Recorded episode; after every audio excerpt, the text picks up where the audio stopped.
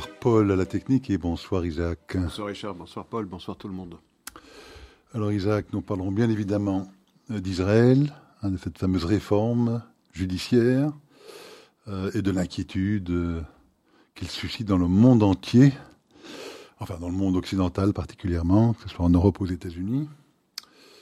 On parlera bon, de sujets connexes à Israël, hein, une réunion qui a eu lieu à Sharm el-Sheikh pour essayer d'apaiser un petit peu les tensions qui existent entre Palestiniens et Israéliens. On parlera des États-Unis, hein, les, euh, les, deux candidats, enfin un candidat déclaré, l'autre vraisemblablement déclaré bientôt, Joe Biden, à la présidence de 2024. Ils sont tous les deux, euh, en tout cas dans les feux du des, des réacteurs, des projecteurs. Les projecteurs, c'est mieux. Euh, pour des raisons juridiques, on en reparlera pour les deux. Euh, et on parlera peut-être également aussi d'élections en Hollande. Euh, partie des fermiers qui ont euh, remporté les élections pour le Sénat hollandais.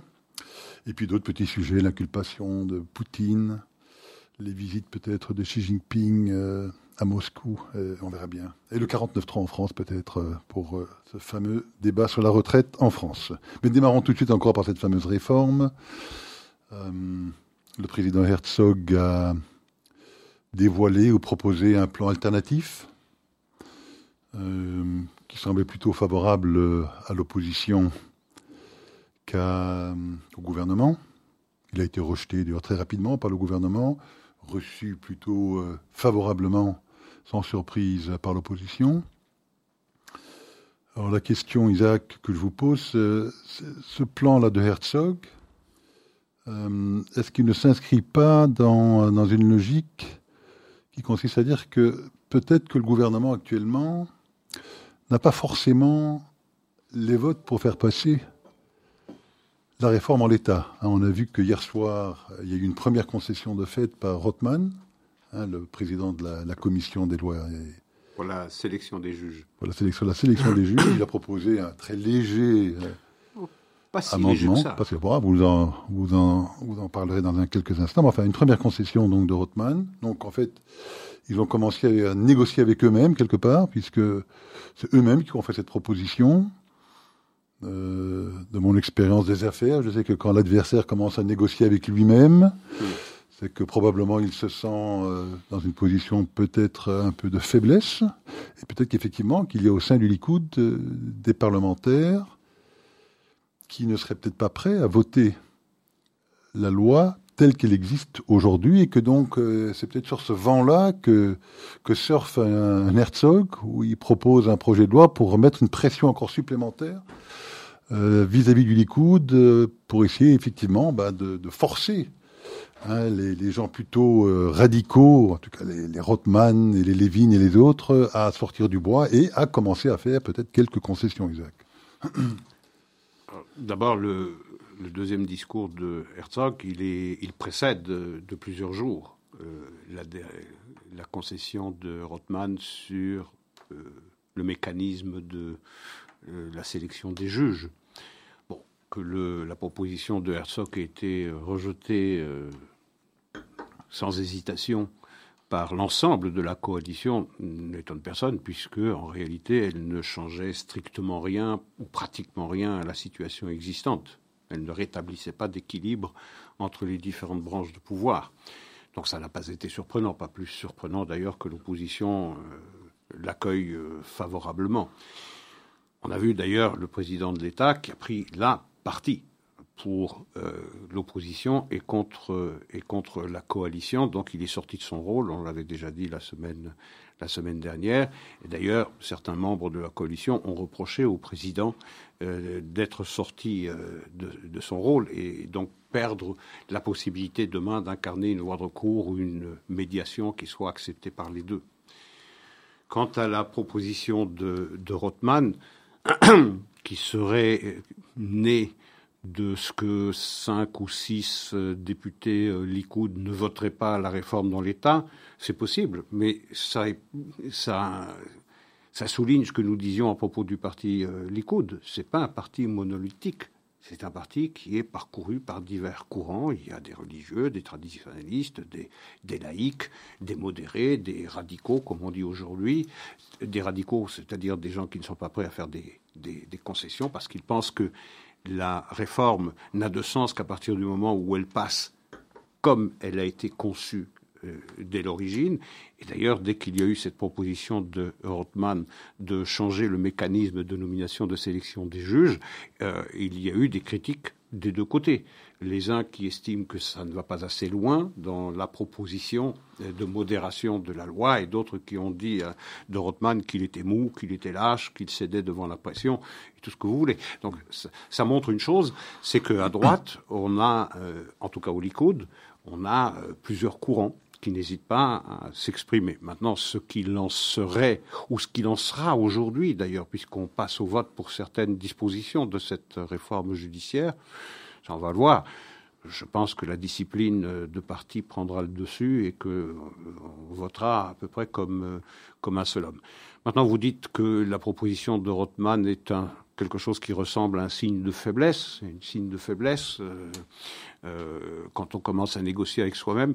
Je pense, moi, de mon côté, que euh, Rothman, comme Levin, n'ont jamais laissé entendre que cette réforme devait passer comme ça. Ils ont toujours laissé la porte ouverte ou entr'ouverte à, à négocier certains aspects de cette, euh, de cette loi. Il est évident que ce qui commande l'ensemble de la loi, c'est la commission de sélection des juges partir du moment où on se met d'accord là-dessus, on est beaucoup plus tranquille parce qu'on a des juges euh, dont la représentation euh, rassure à peu près tout le monde. Et donc la proposition, elle euh, n'est pas mineure. Je ne trouve pas qu'elle soit mineure. Rappelons-le, dans la proposition initiale, donc je ne pense pas que ce soit une manifestation de faiblesse. Je pense que c'est au contraire un signe d'ouverture pour faire passer le message à la population israélienne que la coalition est ouverte au dialogue et que ce n'est pas la coalition qui refuse ce dialogue, mais c'est l'opposition. Et du reste, l'opposition, comme un seul homme, a rejeté cette, cet amendement ou cette modification proposée par euh, Rothman euh, au mécanisme de sélection des juges. Et donc je pense que de ce côté-là, le message est passé. La coalition veut négocier, elle est prête à négocier, et sur un sujet qui n'est pas mineur, c'est un sujet qui commande l'ensemble du mécanisme de la réforme judiciaire.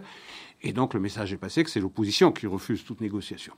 Donc je ne suis pas sûr que ce soit un signe de faiblesse. C'est plutôt une manière de montrer qui veut négocier, qui veut pas.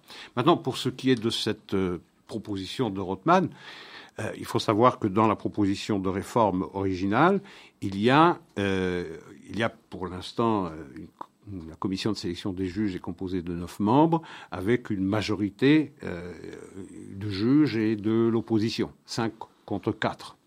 Surtout un droit de veto pour les trois juges qui en font partie. Oui, et également pour le gouvernement. Les deux. Pour les trois juges aussi. Absolument. Et donc il faut le rappeler. Mais il y a une majorité pour l'instant qui est accordée aux trois juges. Il y a quand même une différence quand même à signaler. Je vous interromps une seconde parce qu'effectivement, le gouvernement peut aussi euh, apporter son droit de veto.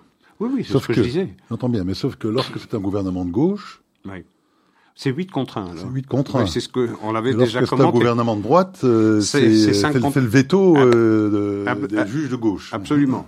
Mais c'est comme si l'opposition avait intégré l'idée ou la réalité qu'ils ne reviendront jamais au pouvoir et qu'ils pourraient qu'ils pourraient eux aussi bénéficier de cette euh, réforme judiciaire et là en bénéficier de manière beaucoup plus éclatante, écrasante que ne pourrait en bénéficier la coalition euh, actuelle.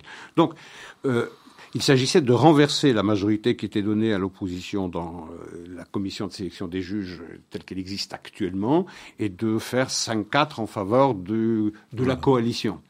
Ben, sa proposition, c'est de passer de 9 membres de la commission de sélection à 11, avec 6 membres euh, qui soient de la coalition, c'est-à-dire trois ministres et trois euh, MK, trois parlementaires euh, issus de la coalition, et de l'autre côté, c'est trois juges et deux membres de la Knesset issus de l'opposition.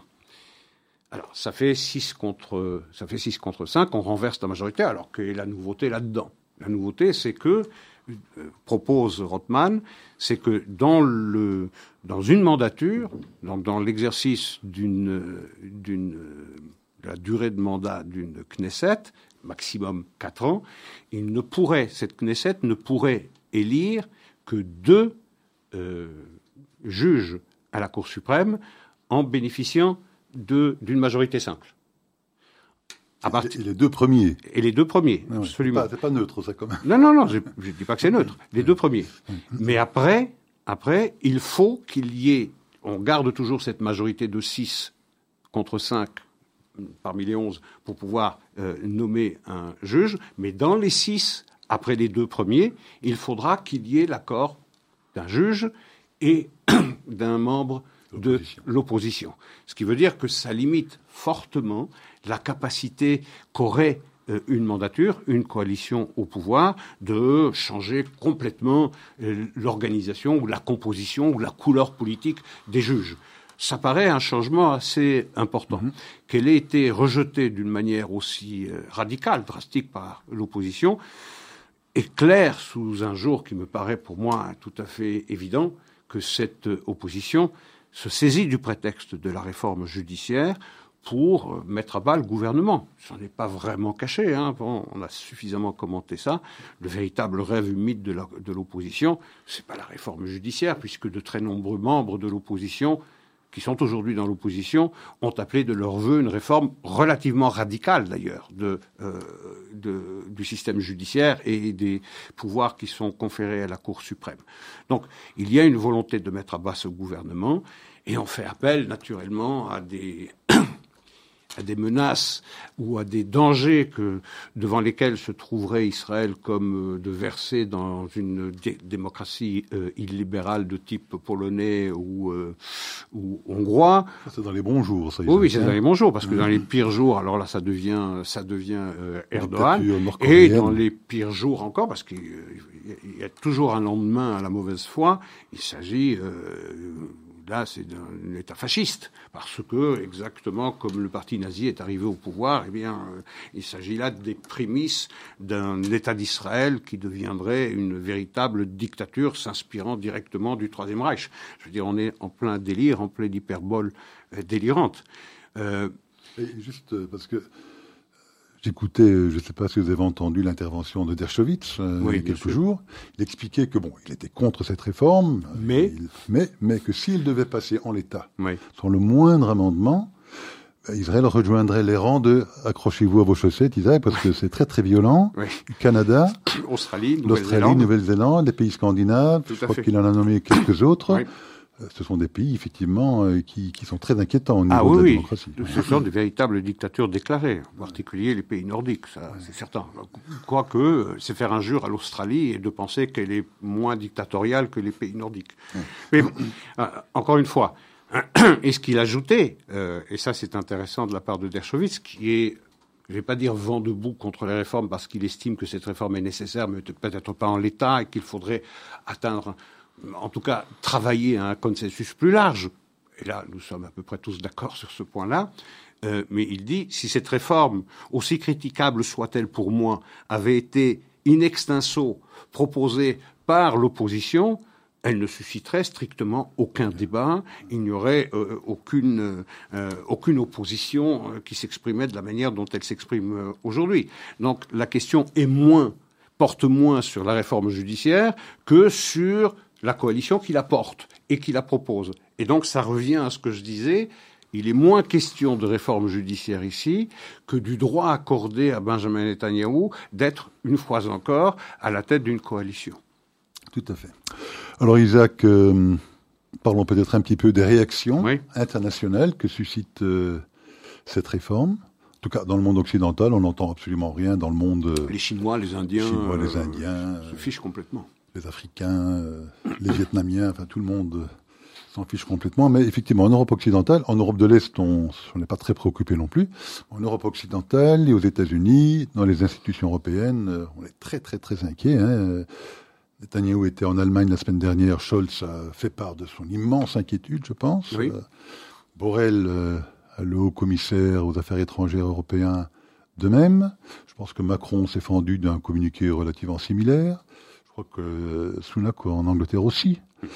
Et puis Biden, qui finalement s'est entretenu pour la première fois depuis l'élection de Netanyahou en direct avec lui, mais, si j'ai bien compris, Isaac, également pour lui signifier son immense inquiétude quant à l'avenir de la démocratie israélienne.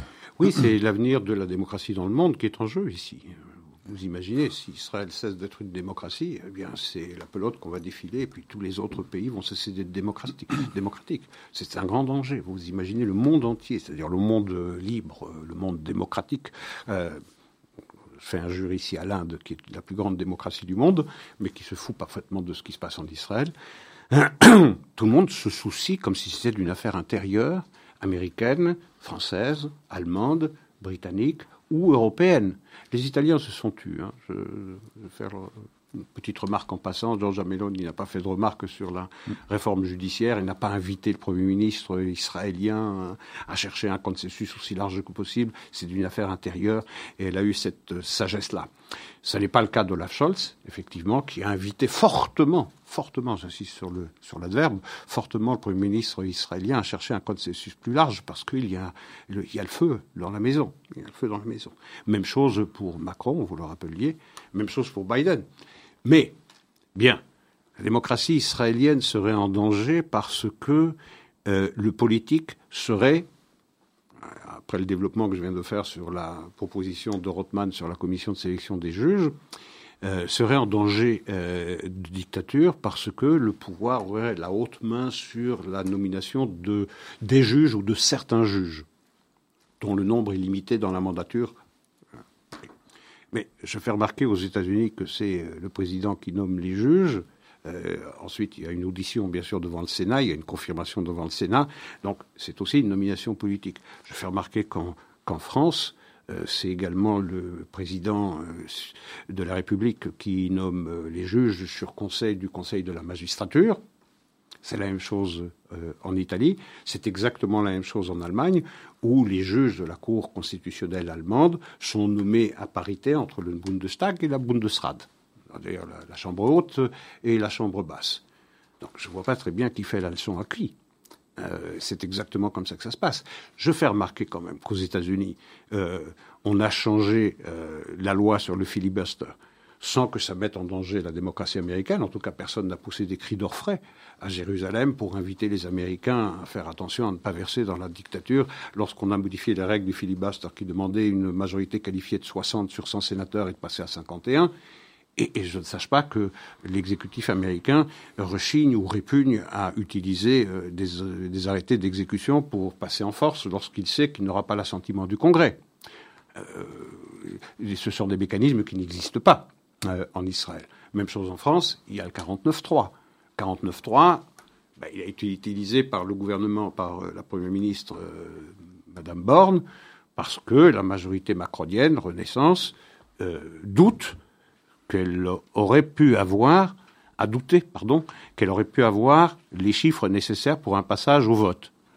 Et donc ils ont utilisé le 49.3, qui est une disposition tout à fait constitutionnelle, puisque ça a été voté en 1958, lorsqu'il y a eu la réforme de la, Constitution de la Ve République.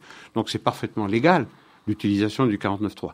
Mais on a fait très peu de cas de l'opposition de la population française qui, pour les trois quarts, 75% de la population française, est vent debout contre cette réforme des retraites, qui paraît frapper du coin du bon sens sur le plan du principe de reporter l'âge de la retraite de 62 à 64 ans. Chez nous, dans notre pays, on est à 67 ans. En Italie, on est aussi à 67 ans. Ça n'a pas beaucoup de sens. Mais bon, il se trouve que la population française est contre cette réforme. Elle a été mal fagotée, mal présentée, mal tout ce que vous voulez, mais pour une raison euh, qui appartient à la France, eh bien, les réformes, euh, les retraites, c'est sacré. Euh, et donc, toute modification de la, réforme des retraites, évidemment, ça jette des millions de gens dans la rue. Beaucoup plus que les centaines de milliers de gens en Israël contre la réforme judiciaire. Mais le pouvoir est resté sourd à tous ces appels de la rue, répétés, et parfois avec violence. Il est passé en force. Personne ne se soucie en Israël ou ne, viendrait à l'idée euh, d'un dirigeant israélien d'inviter euh, les Français à écouter la rue. et Olaf de chercher. non plus d'ailleurs. Hein, Pardon Olaf Scholz encore moins. Non, et Olaf Scholz, et Olaf Scholz encore moins, et Biden encore moins. Il n'a pas invité son homologue français à écouter la rue et à chercher un compromis euh, aussi large que possible. Non, là, là, c'est bon. C'est bon. La seule, le seul État au monde à qui euh, toutes les chancelleries se piquent de donner des leçons, c'est Israël. Comme si, et c'est ça qui est le plus intéressant, ou le plus dramatique, comme si Israël était un État, un pays sous tutelle. C'est-à-dire que euh, ces faits et gestes sont scrutés euh, au microscope, et dès que Israël pose un acte, quel qu'il soit, pour se défendre, par exemple, on utilisera le prétexte de la défense ou de la légitime défense, mais de défense qui est disproportionnée dans l'usage de la force, ou bien lorsqu'il s'agit pour des considérations sécuritaires ou des, considérations purement politiques, le monde entier se mêle d'Israël. Et le pire dans ce tableau, c'est qu'une partie de la population israélienne, dirigée par l'opposition, fait appel à ces chancelleries pour faire pression sur cette euh, coalition. Tout à fait. Et vous l'avez rappelé, je crois que c'est quand même très important quand on regarde un pays comme les États-Unis. Hein. le gouvernement, effectivement, ou bien gouverne par décret, oui, ou bien parce que moi j'appelle ces lois bottins, vous savez, ils, envoient au Congrès américain un projet de loi de 4000 pages, enfin un projet de loi. Personne ne peut lire. C'est un programme de 50 différents projets de loi que personne n'a le temps de lire, qui n'est jamais débattu en commission parlementaire et qu'on vote euh, à la volée euh, avec des conséquences que personne ne comprend. On en a eu l'exemple d'ailleurs pour l'acte, enfin le, la loi qui a été votée pour lutter soi-disant contre l'inflation et qui n'a fait que la nourrir d'ailleurs, où on a déposé un, programme euh, de, de 2500 milliards, pages, oui, de 1900 milliards, mais de 2500 pages, 3000 pages, qui était l'avant-veille ou trois jours avant le vote. Que personne ne peut lire. Hein. Évidemment. Ou bien ils utilisent des agents gouvernementaux pour passer également des exécutifs orders qui finalement devraient être aussi votés par un Parlement. Donc on a un gouvernement qui légifère, mm-hmm. on a un Parlement américain qui passe son temps essentiellement à faire des enquêtes maintenant. Oui, sur hein. Trump en particulier. Sur Trump quand c'était la majorité, majorité euh, démocrate. Euh, démocrate oui. On en reparlera dans quelques instants, mais les républicains font beaucoup d'enquêtes. Donc le législateur fait le judiciaire. Oui, voilà. Et, et la justice, on ne sait pas trop ce qu'elle fait. On en reparlera dans quelques instants aussi, puisqu'elle est très très biaisée dans euh, dans ses décisions. On en parlera dans un instant avec encore une fois une possible inculpation de Donald Trump. On voit une presse américaine, en fait, qui est devenue effectivement un outil de propagande essentiellement pro-démocrate. Bien sûr. Pour une grande majorité d'entre eux. Des réseaux sociaux qui fonctionnent un petit peu de la même façon. Un système avec deux partis donc euh, les minorités américaines n'ont, pour ainsi dire, aucune possibilité de se faire entendre au Congrès américain. Enfin voilà, donc on a une démocratie américaine qui me paraît, moi, dans un état beaucoup, beaucoup plus dangereux et fragile que la démocratie euh, israélienne. Ah, je suis parfaitement d'accord avec cette analyse, tout à fait. Mais c'est plus facile de voir la paille dans l'œil du voisin que de la poutre qu'on a dans le sien. Comme disait Jésus. Voilà. Alors, Rendons à César. à César. Exactement. Alors restons en quelques instants encore en Israël. Euh, on apprend également qu'ils se sont les Palestiniens, les Israéliens, Jordaniens, je pense aussi Égyptiens et, Américains, se sont réunis à Sharm el-Sheikh pour essayer de, calmer un peu le jeu. On sait qu'il y a eu euh, de fortes tensions euh, terroristes la dernière semaine. Le ramadan va démarrer dans quelques jours, je crois. Les fêtes de Pessah également. Elles sont d'habitude propices à une flambée de violence. Donc, euh, Isaac, en est-il ressorti euh, de, cette nouvelle réunion? D'abord, une considération liée directement au calendrier. Le mois de ramadan est un mois euh, où on voit traditionnellement une explosion de la violence. Mais le mois de ramadan, je le constate, il dure toute l'année cette idée du mois de Ramadan qui est propice aux attentats, aux violences. Euh, moi, je constate que le mois de Ramadan, il a commencé depuis le début de l'année. Euh, ça fait trois mois qu'on assassine des, des civils juifs euh, comme ça, en toute impunité. Ça fait trois mois que ça dure. Donc le mois de Ramadan, ça ne veut rien dire. C'est un prétexte pour dire attention euh, aux Israéliens, parce qu'aux aux Palestiniens, on ne leur demandera rien, sauf des mots creux, des promesses creuses qui sont d'ailleurs bien incapables à l'autorité palestinienne de respecter, parce que de toutes les façons, ils sont totalement démonétisés, qui n'ont strictement aucune popularité au sein de la population palestinienne, qui demandent qu'une seule chose, c'est que euh, Abou Mazen, Mahmoud Abbas, euh, démissionne une fois pour toutes, après 20 ans de pouvoir. Donc, les promesses que fait l'autorité palestinienne, parce qu'elle en a fait quelques-unes, de, travailler à, baisser euh, la violence dans les territoires qu'elle administre. Je me demande bien, d'abord, il y a le pouvoir, il y a le vouloir. Euh, est-ce que l'autorité palestinienne et ses services sécuritaires ont les moyens d'investir Naplouse?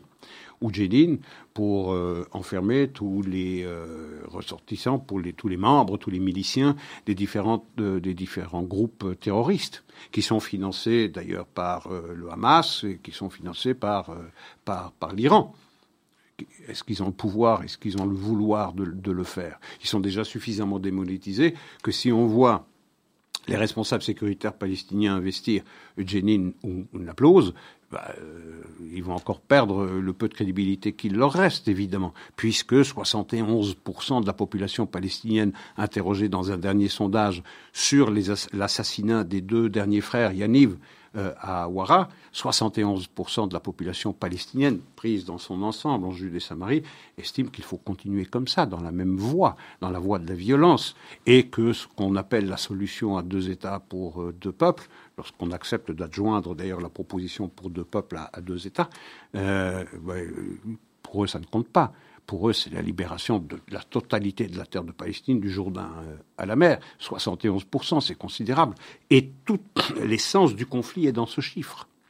Dans l'éducation à la haine. Vous pensez réellement que euh, les prétendues concessions d'autorité palestinienne sur l'éducation à, à, la haine euh, dans les écoles palestiniennes va se concrétiser, se matérialiser J'en doute fort. Est-ce que le paix forcé va s'arrêter? J'en doute fort. Et même une des concessions israéliennes, ce sera de rendre euh, aux Palestiniens les taxes que Israël lève pour son compte et que Israël avait retenu tout le temps que les Palestiniens entretenaient cette politique de récompense financière des assassins de civils juifs. Et il y a également une énorme concession. Et on voit bien la différence des concessions. C'est que les concessions israéliennes sont concrètes. Les concessions palestiniennes, c'est du vent parce qu'ils n'ont pas ni le pouvoir ni le vouloir de les appliquer. Les Israéliens ont accepté le gel de la construction pendant quatre mois et euh, de ne pas discuter de la construction pendant ou de la légalisation d'avant-poste en Judée-Samarie pendant six mois. Ça, ce sont des concessions euh, euh, énormes. Qui cette fois n'ont pas été contestées hein, par Smotrich ou par Benvir. La dernière fois, lorsqu'ils s'étaient rencontrés à Kaba, c'était en précis, je pense, dès le lendemain. De, bon, de dénoncer l'accord. Ce qui s'est passé à Kaba. Mais maintenant, il y a la pression américaine et ça n'est pas vraiment un hasard. La pression américaine est très forte. Ces concessions israéliennes sont le fruit de cette pression euh, américaine. Et même la promesse israélienne de ne plus rentrer à Jenin ou à Naplouse. Donc ça veut dire, on a travaillé à Sharm el-Sheikh comme à Aqaba le 26 février dernier pour calmer les tensions. Je vois au contraire tous les éléments réunis pour qu'au contraire les tensions s'exacerbent. Parce que si vous contrôlez pas Jenin et Naplouse, qui sont les deux foyers euh, de terrorisme, je vois pas très bien comment, et si vous prenez la promesse, euh, l'engagement de ne plus faire rentrer les euh, unités spéciales israéliennes pour lutter préemptivement ou préventivement contre ces organisations terroristes, bah, je veux dire, elles ont le champ libre. Et comme il n'y aura certainement pas l'obstacle de l'autorité palestinienne pour les en empêcher, je vois pas très bien comment ça va calmer les esprits. Isaac, il est 17h30, donc euh, nous aurons notre petite pause musicale, une composition de Clément.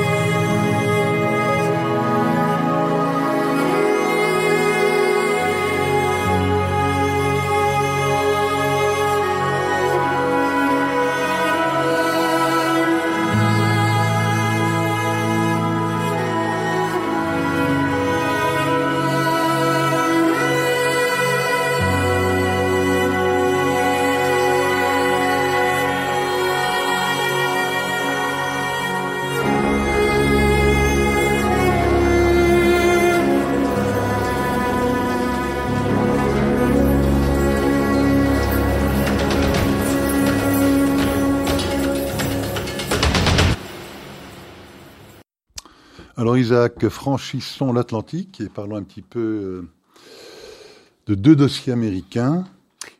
Pardon, allez-y. Je, viens de consulter mes les petites notes que j'ai que j'ai sous les yeux et pour compléter le sujet euh, israélien, on dit de la société israélienne qu'elle est profondément divisée, qu'elle est l'une contre l'autre. Eh bien, il y a un dernier sondage assez intéressant du World Happiness Record, un sondage qui vient d'être fait. Donc, euh, en même temps que se déroulent toutes ces manifestations océaniques en Israël, eh bien, figurez-vous que Israël, sur les 109 États qui ont été sondés, euh, est quatrième pays le plus heureux au monde. vous voyez que ces divisions n'empêchent pas les Israéliens de d'estimer qu'ils sont les plus heureux au monde après la Finlande, le Danemark et la Norvège, je pense, alors que les Palestiniens se trouvent à la 99e place sur les 109. Voilà, c'était une petite parenthèse que je voulais faire. Alors, donc, parlons un petit peu des États-Unis. Euh, deux dossiers euh, juridiques, disons. Mhm. Euh, l'un qui, qui, touche Donald Trump, le second Joe Biden. Alors démarrons d'abord par Donald Trump, puisque... Tout seigneur, tout honneur. Voilà. Avec fracas, je pense, il y a deux, trois jours, sur les réseaux sociaux, il a annoncé qu'il était, ou qu'il serait, sur le point d'être inculpé et peut-être même arrêté, je pense que c'est le mot qu'il a utilisé, le mot d'arrêter. Demain. Demain, euh, par le procureur de l'État de New York, dénommé Alvin Bragg, euh, qui est bien évidemment un procureur de gauche, euh, un peu wokiste, qui a, depuis qu'il a été nommé à ce poste, euh, suspendu euh, la plupart des dossiers de type violent. Donc on sait que depuis qu'il est là, le, niveau de crime à New York a grimpé de manière considérable. Euh, mais lui, qu'est-ce qui le préoccupe tout particulièrement euh, C'est une affaire qui remonte à 2016, où Donald Trump a payé une prostituée aurait payé. aurait payé. Bon, il est probable qu'il a payé, mais enfin, bon, disons, aurait payé une prostituée. Stormy, Daniels, de son nom de, je crois que c'est une actrice son nom X, de guerre. en fait. Oui. L'actrice X, son nom de guerre, son nom de, d'actrice euh, Stormy Daniels, par l'intermédiaire de son avocat Michael Cohen. Donc, Michael Cohen lui aurait versé 130 000 dollars. Euh, L'organisation Trump aurait par la suite reversé ces 130 000 dollars euh, à Michael Cohen pour le rembourser de, de ses versements. Euh, et c'est donc pour cette affaire-là que ce Elvin Bragg aurait pour, on verra bien demain, aurait pour intention euh, de l'arrêter, en tout cas de l'inculper, de l'arrêter, je serais quand même étonné qu'il l'arrête et qu'il le mette en prison, on verra bien. En tout cas, euh, qu'il l'inculpe, ça paraît plus que vraisemblable aujourd'hui. Euh, alors rappelons quand même que cette affaire est assez ubuesque, euh, parce que d'abord, il y a prescription pour ce type d'affaires, puisque normalement, il y a cinq années maximum, alors on est déjà 7 à 8 ans au-delà. Euh, rappelons également qu'il est tout à fait permis euh, de payer une femme, enfin qui que ce soit d'ailleurs, certains montants d'argent pour faire en sorte que cette personne ne divulgue pas des secrets qui pourraient être compromettants pour Trump pour sa vie privée, vis-à-vis de sa femme de ses enfants. Totalement légal peut discuter de la moralité de la chose, mais peu importe, c'est totalement légal. Et donc, il a dû euh, faire un exercice de contorsion juridique euh, sans précédent, à Alvin Bragg, pour essayer effectivement de, faire ressortir un, un, fait illégal. Donc lui, il estime, si j'ai bien compris, Isaac, que ce versement, ce serait en fait comme un financement de campagne, parce qu'il aurait il aurait donc versé cet argent pour effectivement ne pas nuire à sa candidature à la présidentielle et que c'était dans cet esprit-là qu'il avait donc versé cet argent. Donc ce serait un financement de campagne qui sont évidemment régulés par toute une série de, de lois évidemment euh, très strictes. Et deuxième reproche qu'il lui ferait, c'est que dans les livres comptables de l'organisation Trump, euh, l'intitulé qui a été utilisé Conseil pour le juridique. Hmm Conseil juridique. Conseil juridique, voilà, dépenses juridiques euh, c'est surtout. C'est intitulé-là qui a été utilisé lorsqu'ils ont remboursé ce Michael Cohen, et ce serait un faux, euh, une forme de faux en écriture. C'est un misdemeanor. Voilà, exactement. Euh, et donc, sur base de ces deux épouvantables crimes, il serait sur le point alors d'inculper le prochain candidat républicain, vraisemblablement. D'après les tout derniers sondages, on montre qui montrent quand même que Trump est largement en tête dans les sondages côté républicain serait sur le point d'inculper euh, Donald Trump. Mais voilà la raison pour laquelle euh, la chasse à la sorcière Trump continue. C'est parce qu'il est de plus en plus le candidat désigné du Parti euh, républicain. Je veux dire, le Parti républicain, c'est devenu le Parti Trump. Euh, euh, et même face à un excellent candidat potentiel à la nomination du Parti républicain comme, euh, comme DeSantis, je veux dire, ce dernier, il a pratiquement pas de chance. L'écart se creuse entre les, les républicains qui voteraient euh, pour Trump et ceux qui voteraient pour DeSantis. Je ne parle même pas des autres candidats qui euh, sont à simple digit, qui sont, euh, qui sont à moins de 5%. Mais on parle de 70% contre 24% pour, pour DeSantis. Donc c'est véritablement l'homme à abattre, qu'on n'a jamais cessé de chercher à abattre depuis, euh, depuis qu'il a fait acte de candidature en août 2015. Donc ça fait huit ans que ça dure. Rien de surprenant, on a tout essayé. Deux impeachments, euh, la collusion avec la Russie, euh, la discussion avec Zelensky au téléphone, on a tout essayé. Le 6 janvier. Le 6 janvier tout y est passé. Maintenant, euh, c'est une call girl ou euh, une actrice euh, X qui l'aurait payé via un montage financier ou en tout cas un maquillage de ce paiement sous la forme de conseil juridique alors qu'il s'agissait ou qu'il se serait agi du paiement d'une prostituée pour qu'elle se taise sur une relation qu'elle aurait eue avec Donald Trump avant l'élection présidentielle. Bien, je veux dire, tout ça est assez, assez misérable. Maintenant, euh, est-ce que demain il va être arrêté? Je ne le pense pas parce qu'on attendait, je, lisais juste avant le début de l'émission le développement de cette affaire, on attendait qu'un témoin se présente pour pouvoir euh, euh, nourrir l'accusation, ce qui veut dire que le dossier est relativement léger, sinon vide, si l'accusation ne peut pas se passer de ce témoin qui est appelé ou qui, qui est susceptible de venir déposer euh, faire sa déposition aujourd'hui euh, à, à, New York. Donc on va, on, va suivre ça. J'ai du mal à imaginer, sauf à placer Donald Trump vraiment dans la posture de la victime, ce qui accroîtrait encore plus sa popularité parmi ceux qui sont déjà disposés à voter pour lui. Voilà, j'imagine difficilement euh, inculpation suivie de euh, suivi de prise d'empreinte, euh, menottage. Euh, je veux dire, vous imaginez de transformer en martyr, ça c'est évident. Ben, évident. donc j'ai du mal à imaginer. J'ai du mal à imaginer. Attendons demain, on verra. Mais on est aux États-Unis, donc tout est, à New York, tout est possible. Voilà, à New York, tout est possible. L'état du tout possible, et c'est le fameux système hein, de, de Beria. Hein, Trouvez-moi le coupable. Je, lui trouverai une raison. Ah et euh, c'est le principe dans lequel on est. Hein. Mes amis, comme disait Dershowitz le jour aussi, tout pour mes amis, pour mes ennemis, de l'eau, la loi. Exactement. pour la loi. Mais vous parliez, euh, vous parliez tout à l'heure de cette, euh, ce brouillage des repères qu'il y a dans la démocratie américaine entre l'exécutif, le législatif et le judiciaire. Euh, la presse aussi joue un très très grand rôle selon qu'il faille protéger les démocrates ou bien attaquer les républicains. Ce n'est plus une presse d'investigation, c'est plus une presse indépendante, c'est plus une presse intègre. Elle a jeté tout cela. Cette robe de la vertu, il y a longtemps qu'elle l'a jetée. Elle s'est rangée derrière le camp des républicains, des démocrates. Et ça n'est pas seulement le cas euh, aux États-Unis même en Israël, à l'exception d'une chaîne, la plupart des journaux euh, s'alignent derrière l'opposition. Donc, et, c'est là que se trouve la principale faiblesse, me semble-t-il, dans euh, la plupart des démocraties, c'est que vous avez désormais le, gros des troupes de la presse qui euh, agit comme porte-voix d'un des partis. pour être juste, pour une fois sur ce dossier-là, oui. J'imagine que c'est parce qu'il s'inquiète effectivement d'un rang de martyr ben oui. de Donald Trump. Mais la presse de gauche, pour une fois, s'est montrée relativement sceptique par rapport à ce, ce, potentiel, cette potentielle inculpation. Elle est sceptique parce que, encore une fois, l'accusation dépend de, ce, de, la déposition de ce témoin qui devrait se présenter aujourd'hui.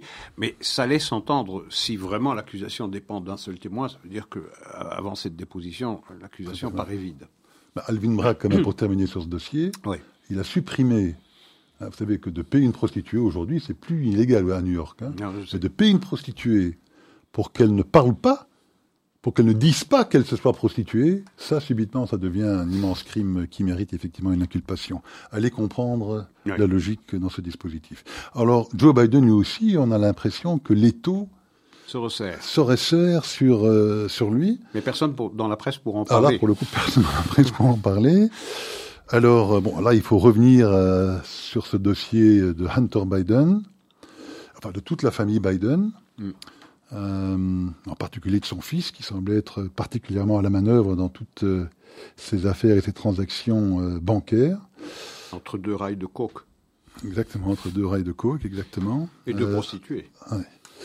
Alors on sait que le FBI a en sa possession environ ce qu'on appelle 150 rapports suspects de transactions bancaires suspectes qui le concernent, hein, qui concernent Hunter Biden et d'autres membres de la famille Biden. Ces rapports sont restés secrets euh, pour cause, puisque c'est évidemment les démocrates qui, jusqu'il y a peu, étaient au pouvoir. Mais maintenant, avec la prise de pouvoir des démocrates à la Chambre basse... Des républicains. Euh, pardon, des républicains à la Chambre basse, ils ont effectivement maintenant euh, capacité à mener des enquêtes et à citer des témoins à venir auditionner et également à forcer des organisations bancaires, par exemple Bank of America pour pas les nommer dans ce cas-ci, à fournir des informations. Et là, le dossier n'est pas vide du tout. Exactement. Et donc là, les premières transactions bancaires dites suspectes ont été transmises par Bank of America. Il semblerait-il qu'il y ait 12 banques dans ces affaires, 12 banques qui ont été utilisées par la famille Biden pour des transactions financières en tout genre. Donc les premières transactions suspectes ont été transmises donc à la Chambre basse ou aux républicains de la Chambre basse par Bank of America. Et qu'est-ce qu'elles montrent? Que hum, en février 2017, donc un mois ou deux après. Euh, un mois après qu'il ait cessé d'être vice-président. Vice-président euh, d'Obama. Euh, un intermédiaire associé de Hunter Biden, un dénommé Rob Walker, a reçu 3 millions de dollars de versement d'une entreprise chinoise énergétique qui est très proche du Parti communiste chinois. Ces 3 millions de dollars donc, ont été versés sur un compte aux États-Unis et ce Rob Walker, dans les semaines qui ont suivi, a reversé 1 million de ces 3 millions sur sept ou huit comptes. Euh, trois de ces comptes sont nominatifs, donc on sait qui c'est, Hunter Biden, Jim Biden le frère, et Hailey Biden, la belle-fille de Joe Biden, qui est maîtresse d'école primaire. C'est de comprendre... 35 000 dollars, elle a reçu. Oui, c'est de comprendre en quoi elle, elle aurait pu euh, fournir un service utile à une entreprise énergétique chinoise en tant que maîtresse d'école primaire. Bon, soit. Soit dit en passant, euh, Holly euh, Biden était la femme du frère de Hunter Biden, de Beau Biden, qui était la maîtresse, qui est devenue la maîtresse de Hunter Biden. Après la mort de Beau Biden. Après la mort de Beau Biden.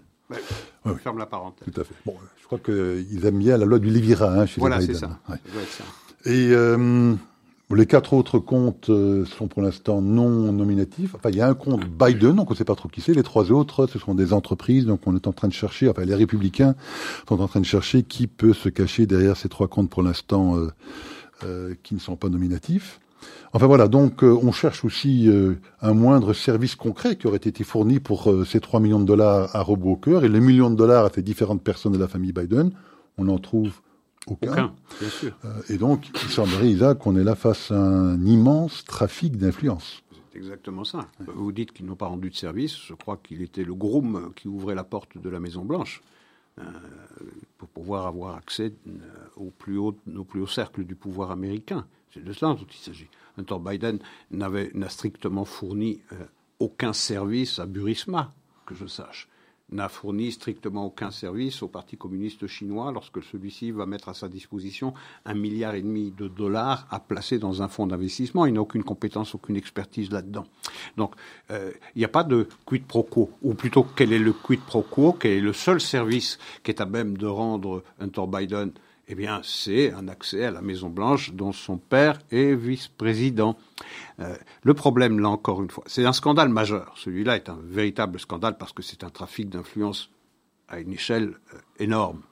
Le problème, c'est que dans n'importe quelle démocratie qui fonctionne normalement, vous auriez la presse qui se saisirait de cette affaire et demanderait des comptes à ceux dont on soupçonne de trafic, que l'on soupçonne de trafic d'influence. Ici, pratiquement rien pédale douce.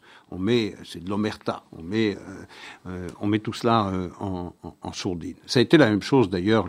Rappelez-vous le raid très spectaculaire organisé par le FBI au domicile privé à Mar-a-Lago de Donald Trump, avec cette accusation qu'il cacherait des secrets nucléaires chez lui à la maison et donc non protégés, et le traitement qui a été réservé pour exactement les mêmes faits lorsqu'on a découvert à six emplacements différents eux non gardés, eux non sécurisés, des documents qui auraient dû être remis par l'ancien vice-président. Tout à fait. Donc, euh, attendons de voir le développement de ce dossier, puisqu'effectivement, ils n'en sont qu'au tout début de leur enquête. Hein. La première banque qui a fourni donc ces fameux documents, ces fameux rapports d'enquête. J'imagine qu'ils vont en recevoir d'autres. Il y a beaucoup de lanceurs d'alerte, apparemment également, qui, euh, qui se presse au portillon pour informer les républicains de toute une série de malversations. Donc on a le sentiment quand même que dans ce dossier, euh, l'étau est en train de se resserrer. se resserrer de plus en plus sur euh, Joe Biden, parce que pour l'instant, lui, euh, à titre individuel, on n'a on n'a pas encore la capacité à le, à le, à le mettre en faute quelque part directement. Il n'y a pas la preuve directe, mais on a quand même le sentiment que les taux se resserrent assez rapidement et que les développements seront intéressants dans les semaines et les mois à venir. Alors, ce qui est intéressant aussi, c'est euh, supposer la question de savoir qu'est-ce qui se passe si on a, inculpe et si euh, on le convainc d'un crime, Donald Trump, qu'il euh, va en prison. Quelles sont ses perspectives d'élection, eh bien, figurez-vous que la Constitution américaine, elle est tout totalement muette à ce sujet. Ah, il peut se présenter en prison. Exactement. Il peut se présenter euh, en prison. Non, mais c'est intéressant parce que je repense à Derry, par exemple. Euh, je repense à Derry, euh, dont les responsables du système judiciaire israélien estiment qu'il est extrêmement déraisonnable d'avoir un, un, un Derry dans le gouvernement israélien. Sur ce point-là, je l'approuve d'ailleurs, sur, le plan, sur le plan strict de la morale. Mais je veux dire, la Constitution américaine, elle estime que quelqu'un qui est même euh, convaincu d'un crime et qui est en prison peut se présenter à l'élection présidentielle. Tout à fait. Alors, nous parlons d'élections. Alors, parlons d'élections aux Pays-Bas. Oui, intéressant. Des élections très intéressantes, hein, des élections provinciales il faudra peut-être que vous nous expliquiez. Et qu'il y a une influence sur la composition du Sénat. Voilà, c'est ça. Donc, qui influe quand même sur le Sénat. Voilà. Donc, euh, ces élections provinciales se sont déroulées euh, le week-end dernier. Et elles ont vu la victoire d'un nouveau parti, qui s'appelle BBB. C'est un parti d'agriculteurs et de fermiers, euh, qui qui a remporté ces élections avec près de 20% de voix. Je crois que c'était 19% pour être précis. Il remporte 15 sièges sur les 75 que compte le Sénat hollandais. Euh, ça en fera le premier parti au Sénat, encore une fois, devant euh, bah, le parti de Mark Rutte, qui est le parti VVD, le parti de centre-droite, disons, qui est au pouvoir aujourd'hui, qui passera, lui, je pense, de 12 à 10 députés ou à 10 sénateurs, pardon, mm-hmm. au Sénat hollandais. Euh, c'est quand même un fait marquant. Parce que, contrairement à ce qu'on pense, euh, euh, les agriculteurs hollandais, c'est pas des petits bourrus du Cantal. Hein, c'est pas. Euh, c'est pas des petites exploitations. Des petites exploitations, c'est la high-tech, c'est la Silicon Valley. De l'agriculture. Euh, l'équivalent de la Silicon Valley pour l'agriculture. Hein. Il faut savoir que l'agriculture hollandaise est probablement la plus performante au monde. Au monde. C'est un des plus gros exportateurs agricoles au monde. Euh, et donc là, on voit. Et alors pourquoi est-ce que ce parti a connu le succès euh, qu'on vient de mentionner? Ben, Effectivement, parce qu'on sait que le gouvernement hollandais euh, prend des mesures pour ici, effectivement, pour les raisons d'environnement, de, climat, etc., ben de d'empêcher effectivement ben, le, productivisme et la capacité. Oui, le recours aux engrais, par. Le recours aux engrais. Euh, au nitrogène, à l'azote, etc. Et donc, évidemment, c'est vu d'un très très mauvais œil par euh, toute une frange de la population hollandaise qui, semblerait-il, euh, commence à se faire entendre au sein de la population. Mais je trouve ça très salutaire. Je trouve ça très salutaire, ce coup d'arrêt à cet agenda mondialiste, woke, climat, changement climatique, et donc on va se tirer une balle dans le pied et on va et on va se priver d'une expertise et d'une ressource d'exportation aussi considérable que l'agriculture néerlandaise, qui effectivement atteint un niveau de compétence qui n'a peut-être d'égal dans le monde que l'agriculture israélienne, soit, dit en passant. Mais c'est vrai que ce pas des petites exploitations, ce sont des, des conglomérats extraordinairement puissants que le gouvernement, parce qu'il approuve la politique euh, euh, sur le changement climatique ou le prétendu changement climatique, sur euh, les émissions, euh, la baisse des émissions. eh bien, là, c'est un fameux, c'est un fameux coup d'arrêt, c'est un rappel à l'ordre. Attention, un parti nouveau inconnu dans le paysage politique néerlandais, en quelques mois, eh bien, est capable de se hisser en tête des, des suffrages des citoyens bataves. C'est assez, remarquable. Autre point, Isaac, l'inculpation. On parlait d'inculpation de Donald Trump, potentiellement demain. Euh, la Cour pénale internationale a annoncé euh, l'inculpation de Vladimir Poutine pour euh, des crimes contre l'humanité, en particulier pour l'enlèvement de, milliers ou peut-être même de, de 15-20 000 enfants ukrainiens qui auraient été enlevés et envoyés en en Russie. Alors Isaac, que, penser de cette décision? Enfin, pour une fois, c'est pas Israël qui est dans les feux du projecteur pour euh, dans cette situation-là, c'est Vladimir Poutine. Que penser de cette euh, décision de Karim Khan, je crois, hein, le nouveau directeur du CPI Le nouveau patron de la CPI. je ne pense pas que ça va empêcher Poutine de dormir. D'ailleurs, il l'a dit, il va traduire en justice les, euh, les, responsables de la Cour pénale internationale. Donc, je veux dire, Poutine n'est pas Mladic et n'est pas Milosevic. C'est pas quelqu'un que, même s'il est interdit de, visiter l'Allemagne parce qu'il serait sous le coup d'une arrestation immédiate s'il franchissait les frontières allemandes, je pense pas que ça va l'empêcher de dormir. Il accueille aujourd'hui euh, Xi Jinping, qui est à Moscou, qui est quand même un coup politique assez remarquable. Euh, de voir le déplacement du président euh, chinois qui vient d'être investi d'un troisième mandat qui correspond en réalité à un mandat à vie, ça montre bien c'est un pied de nez à toute la volonté euh, occidentale d'isoler euh, d'isoler la Russie. Euh, il montre que, ben non, je ne le suis pas. J'ai la Chine de mon côté. Donc, je ne pense pas que ce soit un événement, un événement majeur. C'est un des éléments pour mettre la pression sur, sur Poutine, la Cour pénale internationale. Je, je pense que c'est plus de l'ordre du déclaratif. J'ai du mal à penser qu'on arrêtera un, jour Vladimir Poutine tout le temps qu'il est au pouvoir. Et même s'il devait, bah, je ne sais pas, s'il devait se déplacer en Allemagne aujourd'hui, hmm. quel est votre sentiment? Est-ce que les Allemands auraient, euh, je ne sais pas si c'est le courage ou l'audace, enfin, de l'arrêter ou pas? Je, euh, je, je, pense qu'il ne lui viendrait de toutes les façons pas l'idée d'aller en Allemagne. Ah pour les tester, pour voir. Non? Alors c'était, mais, mais j'aime bien votre question. J'aime bien votre question parce que euh, vous savez, lorsqu'on a c'est un tout autre sujet. Euh, et, ce qu'on reproche à Poutine est infiniment plus euh, réel, plus tangible, euh, plus justiciable euh, que toutes les menaces qu'on a fait peser sur des responsables israéliens après des opérations comme euh, euh, les diverses opérations en 2006, en 2014, en 2018 ou en 2021 avec le Hamas, où, où on menaçait les autorités, les responsables militaires ou politiques israéliens d'arrestation à l'un ou l'autre endroit. Et je me disais, mais vas-y, vas-y, teste ça et fais le procès fait le procès du monde et de cette obsession anti-israélienne. Bon, ici, euh, encore une fois, euh, j'ai du mal euh, à penser que c'est quelque chose qui va changer, qui va changer la donne et qui va changer le, conflit qui dure toujours entre la Russie et l'Ukraine. Je note d'ailleurs à cet égard qu'il y a une montée en puissance, une radicalisation des puissances qui soutiennent la l'Ukraine, avec la Pologne qui a décidé de livrer quatre avions et la Slovaquie qui va en livrer 13.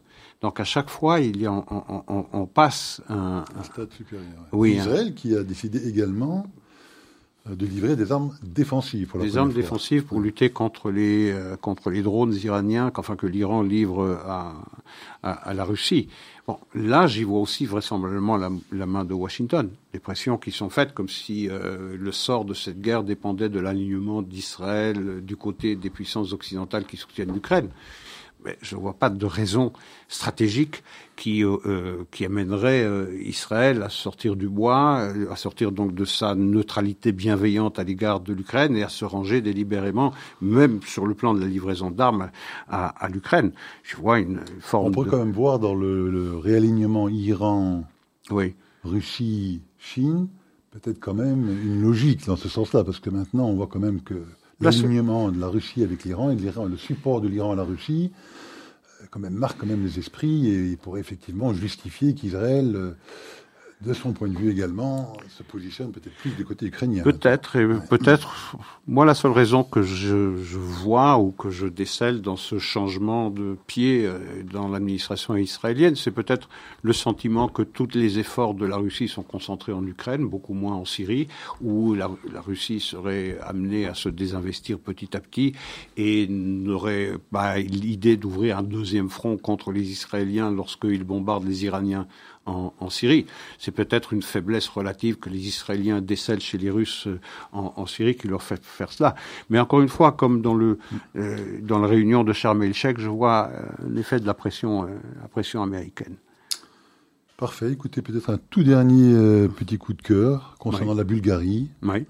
Ils vont commémorer, ou ils commémorent, le sauvetage de 50 000 juifs bulgares. Oui. Une histoire peu connue, un peu comme le Danemark, un peu comme l'Albanie, Plus que le Danemark encore en en Bulgarie. termes de chiffres. Oui. Oui, en termes de chiffres. oui. Disons que, parce qu'il y a une, population moindre Bien sûr. juive au Danemark à l'époque. Il y avait 50 000 juifs euh, en Bulgarie, ils ont tous été sauvés, malheureusement pas ceux de Thrace et de Macédoine, qui étaient sous la responsabilité bulgare, mais grâce à l'intervention de deux métrolites, Oui. Kirill et Stéphane, et euh, du euh, responsable du Parlement bulgare à l'époque, qui a mis une forte pression sur le gouvernement bulgare, et ils ont réussi à sauver 50 000 juifs bulgares, Comme quoi c'était possible. comme quoi c'était possible.